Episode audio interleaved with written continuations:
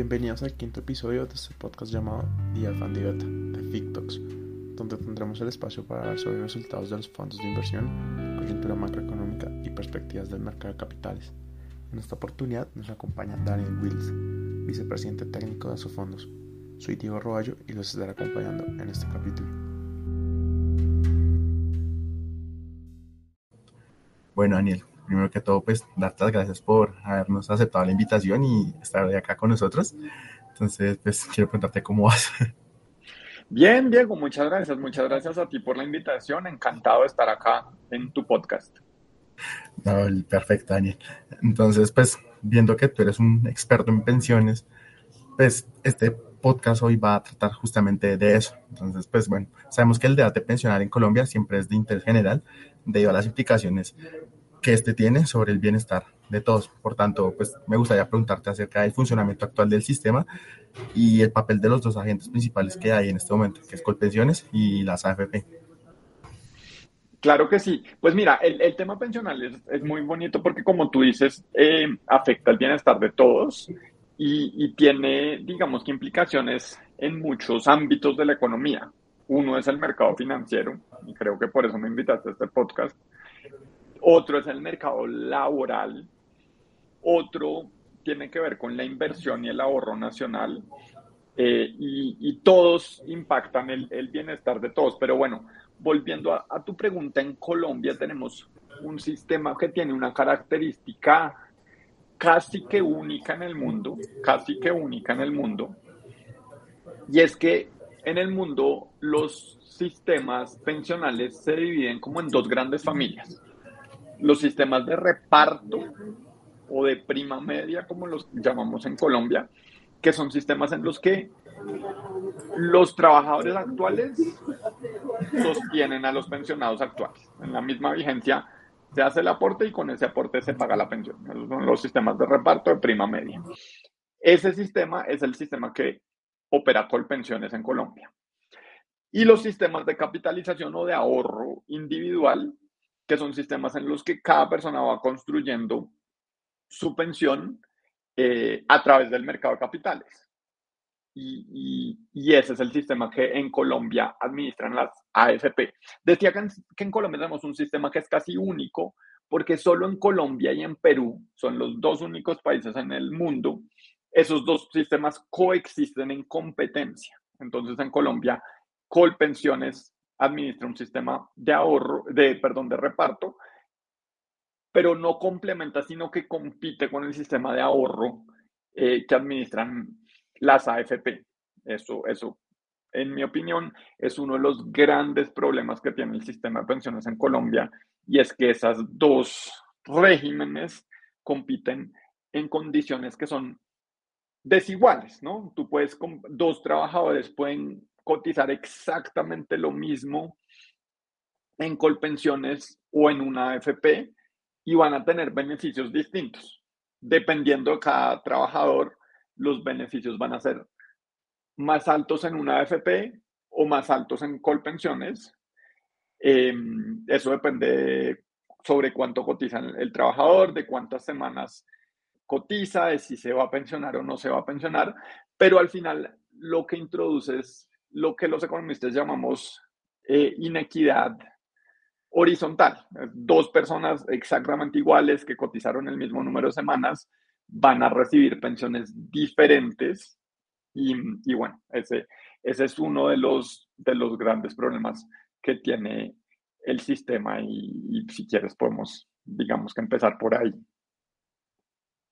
Sí, adelante. Em, entonces, Colpensiones.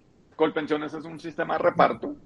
Colpensiones es un sistema em, que, hoy en día está revaluado por el tema de la demografía. Los sistemas de reparto, eh, digamos que se crearon eh, por allá mediados del siglo pasado. El gran precursor fue el canciller alemán Otto von Bismarck, que lo introdujo en Alemania pero luego varios países europeos y gobiernos de izquierda y de derecha los fueron implementando. Por ejemplo, en España es interesante que fue el dictador Francisco Franco el que introdujo la, la, seguridad social.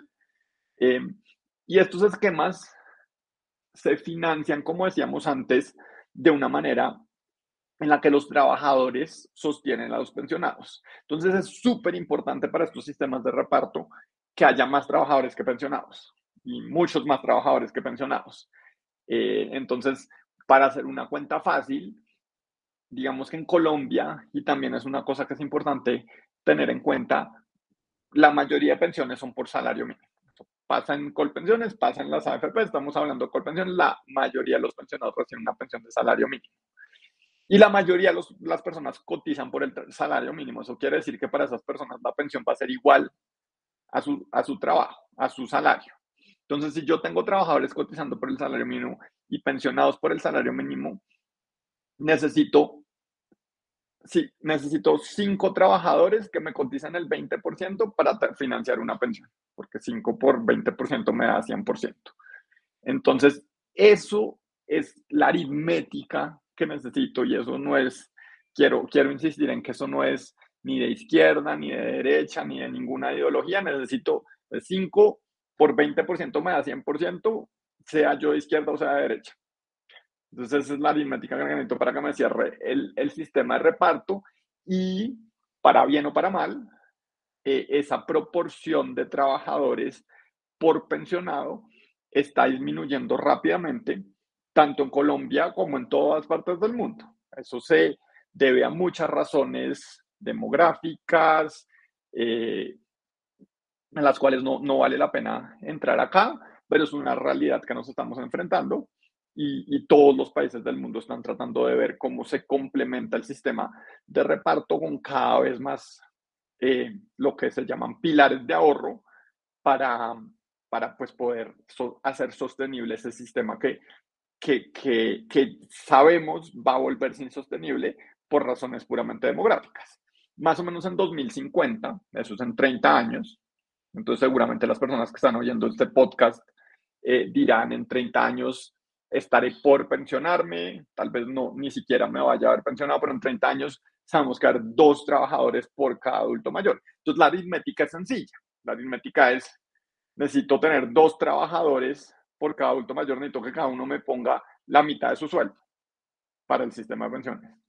Y eso pues no es algo que sea aceptable, eh, digamos, por, por los trabajadores y por eso, por eso no, no, no va a cerrar el, el sistema de reparto. Entonces, ese es el sistema de reparto. El mayor desafío es demográfico y ya después hay otros desafíos que son mucho más propios del sistema particular de Colombia. Entonces, el, sistema de reparto que administra Colpensiones no es actuarialmente justo. Actuarialmente justo es otro concepto que manejamos en economía, en finanzas y pues en ciencias actuariales, que es si lo que yo aporto durante la vida corresponde al beneficio que voy a tener. Uno puede hacer esa cuenta, si está desocupado, y va a encontrar que en Colpensiones los beneficios van a favor del pensionado. Y pues eso pues suena chévere. Más o menos lo que uno aporta durante, una durante su vida alcanza para financiar la mitad de la pensión y la otra mitad de la pensión, vemos que es un beneficio por encima de lo que sería actualmente justo. Em, eso pues suena muy chévere, excepto que los recursos tienen que salir de algún lado. Y esos recursos pues van a salir una parte del presupuesto general de la nación, otra parte y más grave de las personas que no se pensionan. Entonces hay personas que no se pensionan, que tampoco reciben un beneficio actuarialmente justo, sino un beneficio menos que actuarialmente justo. Entonces, de cierta manera, las personas que no se pensionan en colpensiones terminan subsidiando a los que sí se pensionan. Los que sí se pensionan reciben más de lo que pusieron, los que no se pensionan reciben menos de lo que pusieron, y el problema con esto es que, es que hay una correlación muy alta entre el ingreso de las personas y la capacidad de pensionarse. Entonces, en Colpensión es una persona típicamente que no se pensiona, es más vulnerable y el sistema le está quitando, mientras que la, la persona que, que, que sí se pensiona típicamente es menos vulnerable, típicamente tuvo mayor estabilidad laboral, típicamente tuvo, digamos que, trabajos más estables y el sistema le está regalando. Entonces, ese es, un, un segundo problema del sistema de, de colpensiones de prima media que es muy particular a Colombia. Eso no tendría que ser así. En Colombia, por la tasa de cotización que tenemos, por la fórmula con la que se liquidan las pensiones, eso resulta, em, resulta ser así. Entonces, con eso te, te doy como, como un, un, sabor de los problemas del sistema de prima media, que es el que administra Colpensiones. El régimen individual, el régimen de ahorro individual con solidaridad, que es el que administran las AFP, que digamos que para ponerlo en, palabras de, más familiares son porvenir, protección, Colfondos y Escandia, si uno está afiliado a una de esas cuatro, eh, uno está en el, en el régimen de pensiones privado en Colombia.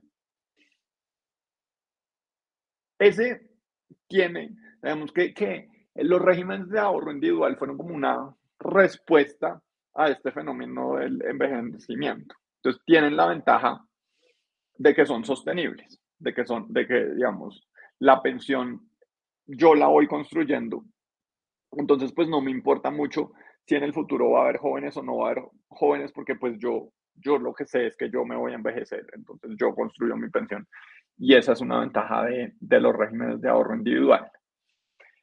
En Colombia particularmente, el régimen de ahorro individual tiene, digamos que la característica de que la cotización es exactamente la misma que, en Colpensiones, pero no tiene los subsidios implícitos de los que estábamos hablando. si me pensiono en Colpensiones, me dan más de lo que hubiera tenido con mi ahorro. La otra cara de esa moneda es si me pensiono en, en, en, en las AFP y no tengo pues mi garantía de pensión mínima que, que, que, me otorga un subsidio, la pensión va a salir más baja. Es la otra cara de la misma moneda que, de que Colpensiones me, me da subsidios. Entonces, esa es una, una cosa que, pues una característica de, de las AFP. Por el otro lado de la moneda, si no me pensiono, en Colpensiones pues me quitaban una parte, en las AFP me van a dar lo actuarialmente justo, entonces me conviene, me conviene más si soy, si soy un ahorrador que creo que, digamos, que, que paso tiempo en la informalidad, que creo que tal vez no me vaya a pensionar, ir por una AFP. Y si pongo eh, todo junto, pues ves que ahí está, eh, se está reflejando eh, esta inequidad horizontal de la que estábamos hablando. Entonces, pues, ese es, ese es, un, ese es otro, otro, digamos que, problema que tiene el sistema de pensiones eh, en Colombia. No, perfecto, Daniel. Mucho más claro. Entonces, pues como para recapitular, sabemos que uno de los problemas de sostenibilidad de Colpensiones es el tema demográfico, el cual no va a permitir un cierre financiero, pues en el largo plazo, por lo que tú mencionas de que la tasa de reemplazo que se necesita para que el sistema se mantenga, pues no, no se va a cumplir. Eh, también mencionaste que para temas de cobertura, el tema de la informalidad y el monto que se cotiza mensualmente a pensión no es muy alto y pues bueno, eso también nos genera problema de cobertura. Entonces, pues se puede decir que estos dos problemas son los más grandes que tiene el sistema actualmente. ¿Crees que hay otro adicional o estos dos son los que tienen más injerencia sobre el funcionamiento del sistema de prima media?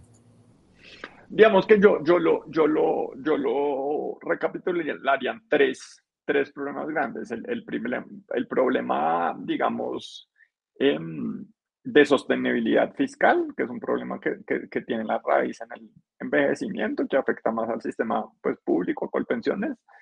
El, sistema, el problema de equidad, que es estos subsidios eh, cruzados, raros, que, que terminan beneficiando más a los ricos que a los pobres.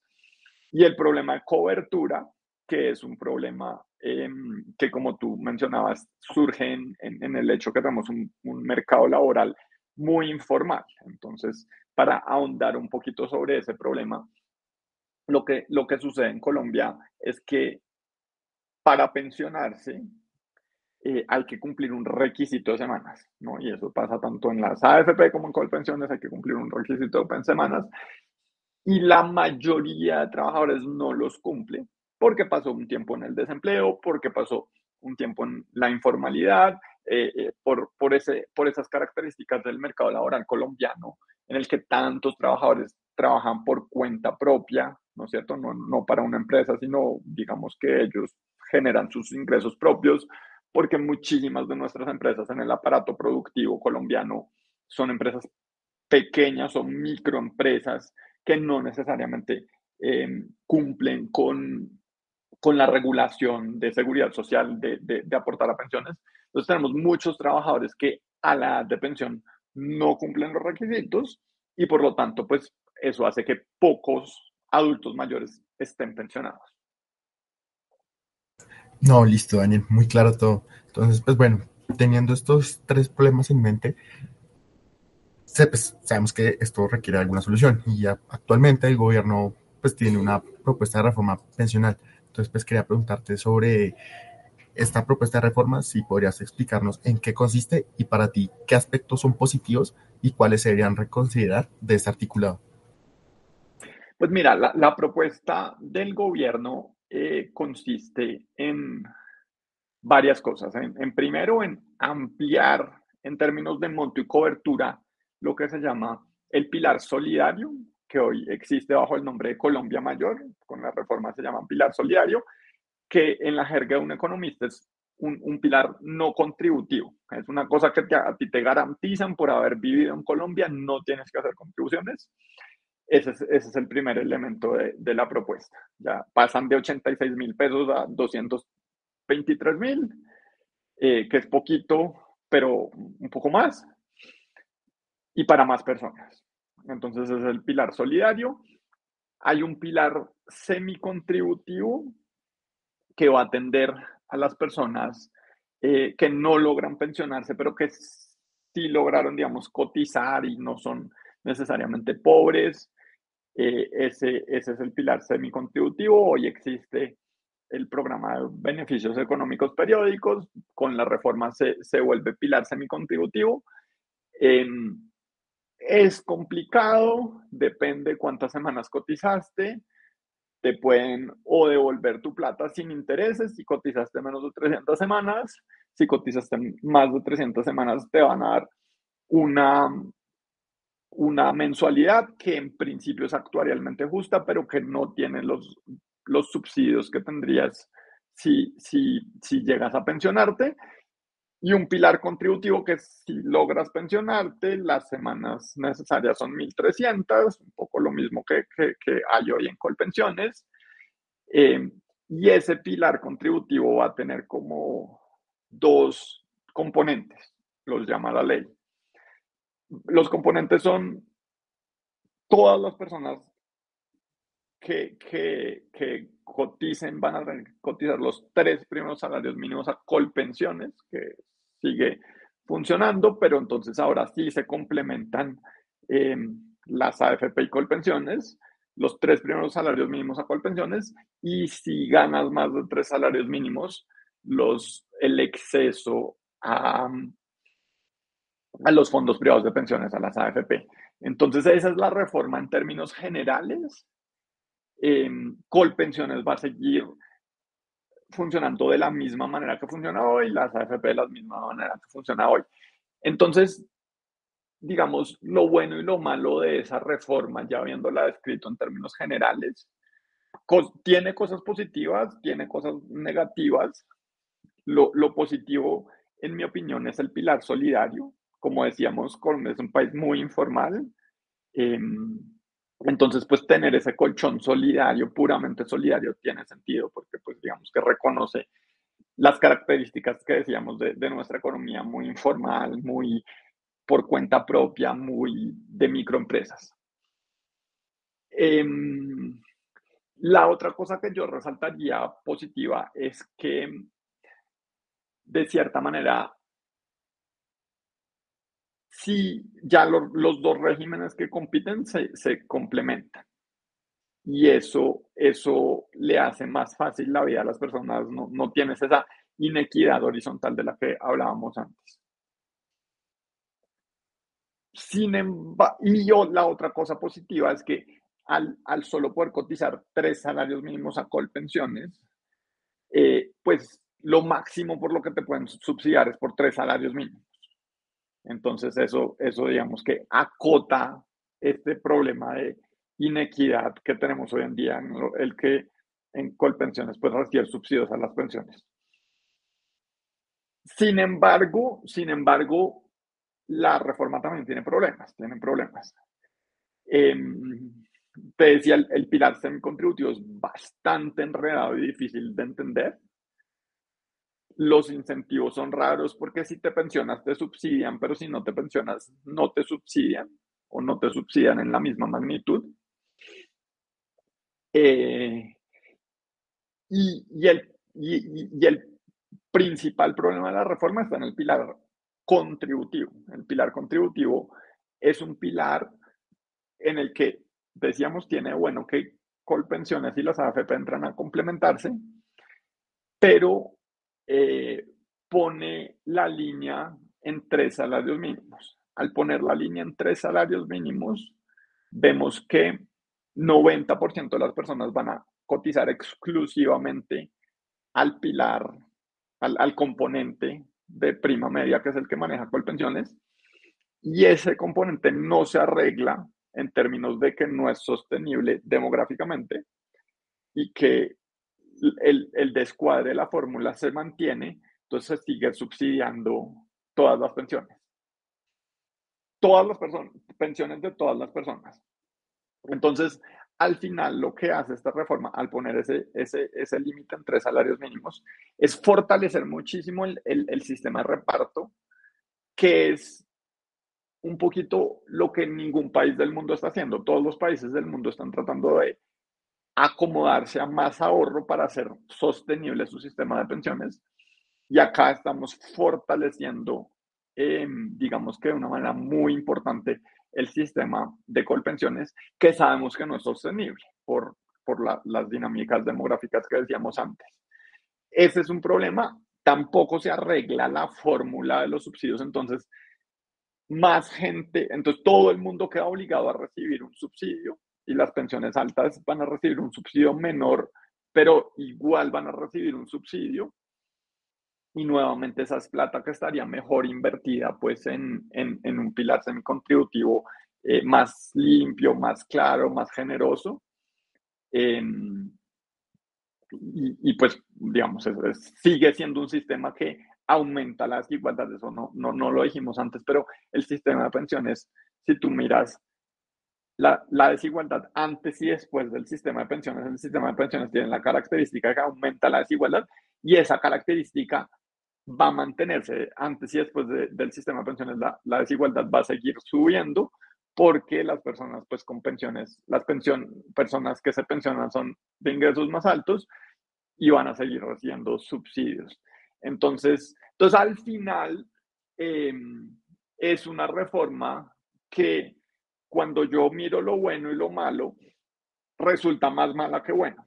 Resulta más mala que buena porque porque perjudica mucho, digamos, eh, porque primero el pilar solidario no requiere una reforma pensional, el pilar solidario pues fácilmente se puede a través de un programa presupuestal simplemente asignarle más presupuesto a Colombia Mayor y se, se logra lo mismo.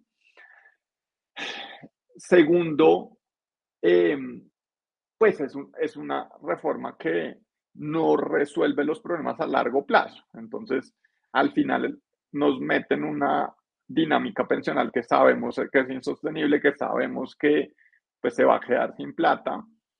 Y, y, el, y, el, y en el 50 que hacíamos las cuentas que va a haber dos trabajadores por cada adulto mayor, pues las cuentas del sistema no cierran y ahí es cuando todos nosotros, los, tus, tus, eh, tu audiencia, tu podcast, vamos a estar pensionándonos. Eh, y entonces, pues es, cortoplacista en ese sentido. No, totalmente de acuerdo. Entonces, pues bueno, sabemos que en términos positivos, la reforma al menos soluciona algo de cobertura, como lo mencionas, ya se pasa a entregar una mensualidad que por lo menos cubre el monto de la línea de pobreza extrema, pues, pues se rescata eso, pero pues aún hay problemas con el tema de la desigualdad y lo que mencionas de que al tener ese pilar perdón, tener el pilar contributivo con un umbral de tres salarios mínimos, pues en el largo plazo no, no se logra concretar un cierre financiero. Entonces, pues de las principales críticas que tiene actualmente la reforma es ese pilar contributivo tan, tan alto. También porque al tener ese pilar contributivo tan alto, pues drena el flujo de recursos que tienen las AFP, que son los principales dinamizadores del mercado público de valores en Colombia. Entonces, el gobierno lo que ha propuesto es crear un fondo público de inversiones para como mitigar poco eso, por lo que te quería preguntar acerca de esto. ¿Nos podrías comentar el papel que tendría el FOMPET en este escenario? Pues mira, sería, sería un fondo, entonces ese es un punto muy importante, digamos que hemos hablado mucho de las personas y de cómo impacta este sistema de pensiones a las personas, también tiene un impacto importantísimo en, en el mercado de capitales porque digamos que a mí lo que me gusta decirle a las personas es, piensen ustedes para qué ahorran.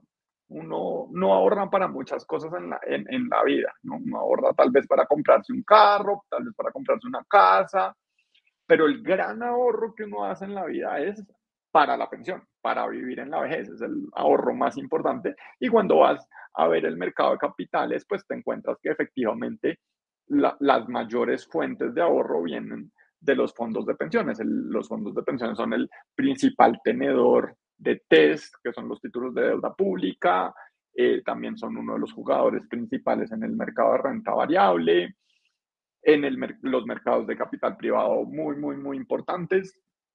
Entonces, esta reforma, además de lo que dijimos sobre, la, sobre los efectos de las personas, nuevamente, 90% de las personas cotizan menos de tres salarios mínimos.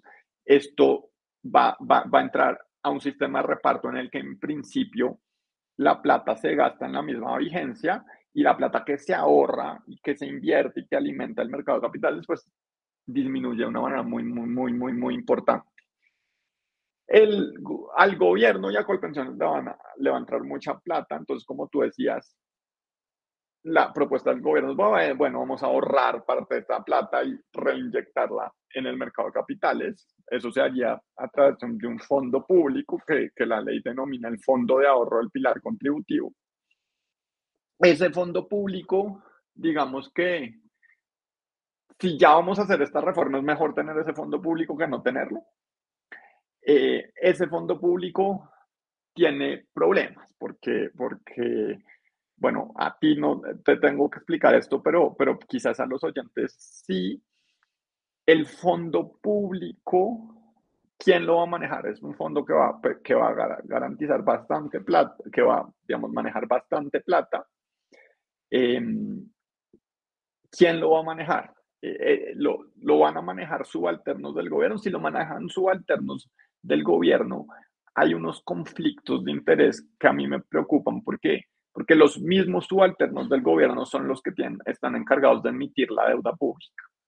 Y uno quiere que la deuda pública se, se, se venda en un mercado, digamos, eh, profundo, competido, a precios de mercado. Y si el principal comprador y el principal vendedor en ese mercado tiene el mismo jefe, pues ahí hay un, hay un conflicto de interés grande que, que habría que ver cómo se resuelve y habría que ver los otros jugadores que participan en ese mercado, qué tan dispuestos estarían a jugar sabiendo que hay un conflicto de interés tan importante entre, pues, entre el, principal comprador y el principal vendedor.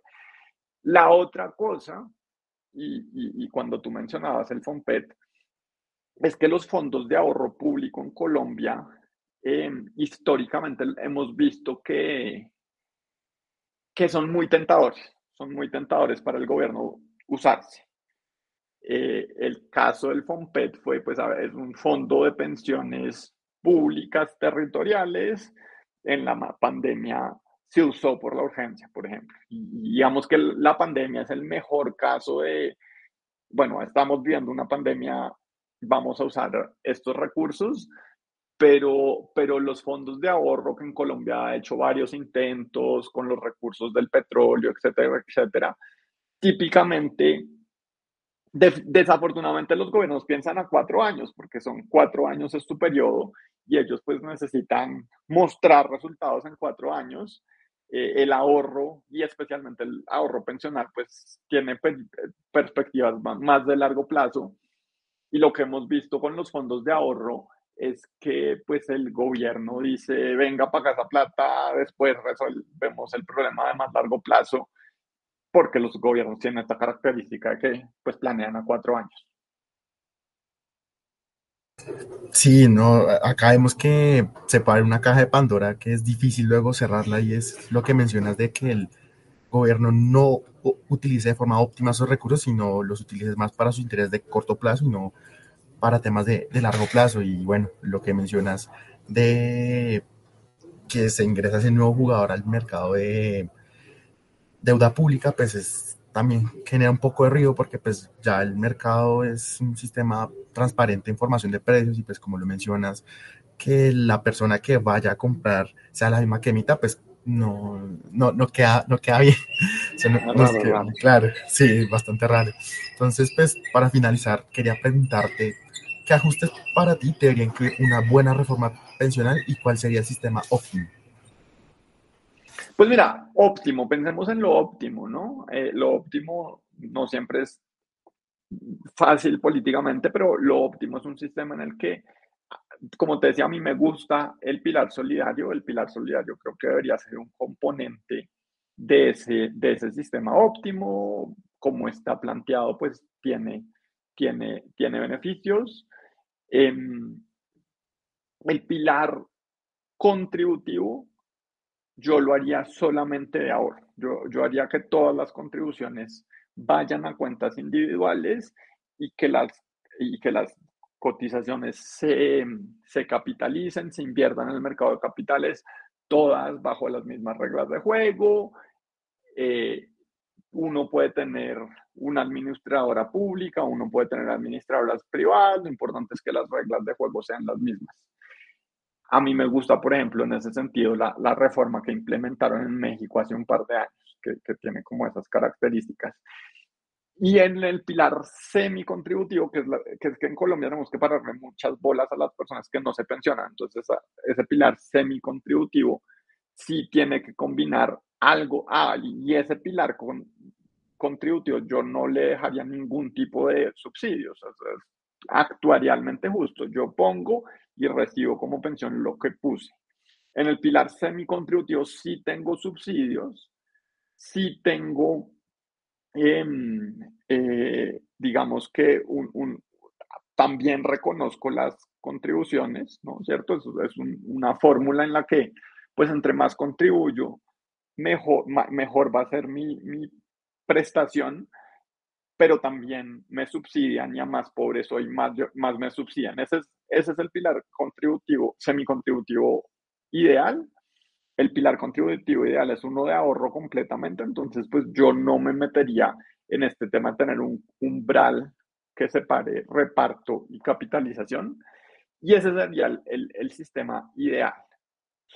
Ese sistema, digamos que no es el que, no estamos hablando hoy en día eh, en esos términos. El gobierno ha, planteado un sistema que divide el pilar contributivo en dos componentes, uno de prima media y otro de ahorro individual. Y si uno va a tener un esquema como ese, definitivamente yo creo que el ajuste que hay que hacer es que ese umbral sea lo más bajito posible.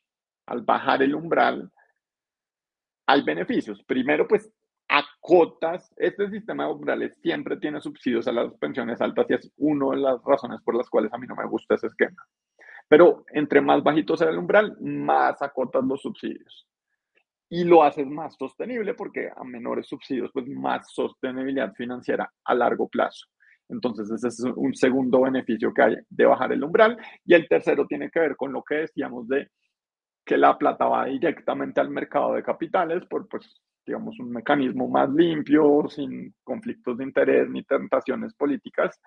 Eh, entonces yo creo que si uno insiste en un sistema de pilares, que no es mi favorito, pilares pues a la colombiana, así cortando el pilar del componente del, pilar contributivo en dos componentes.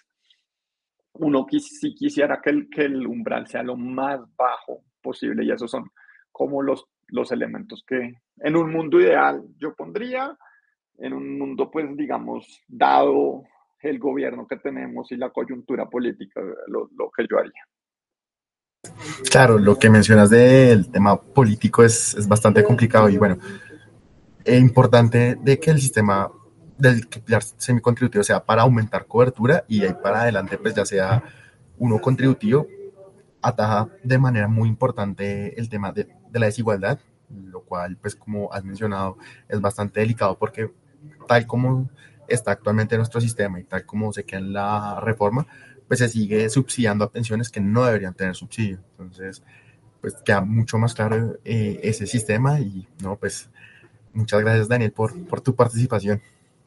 No, Diego, a ti muchas gracias, muchas gracias también a la gente que, que, va, que esté oyendo, que haya oído el, el, podcast.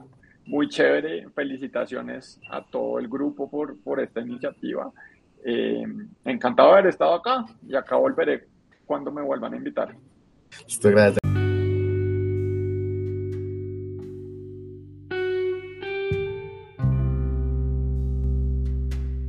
Gracias por sintonizar este episodio de Tía Fandibeta.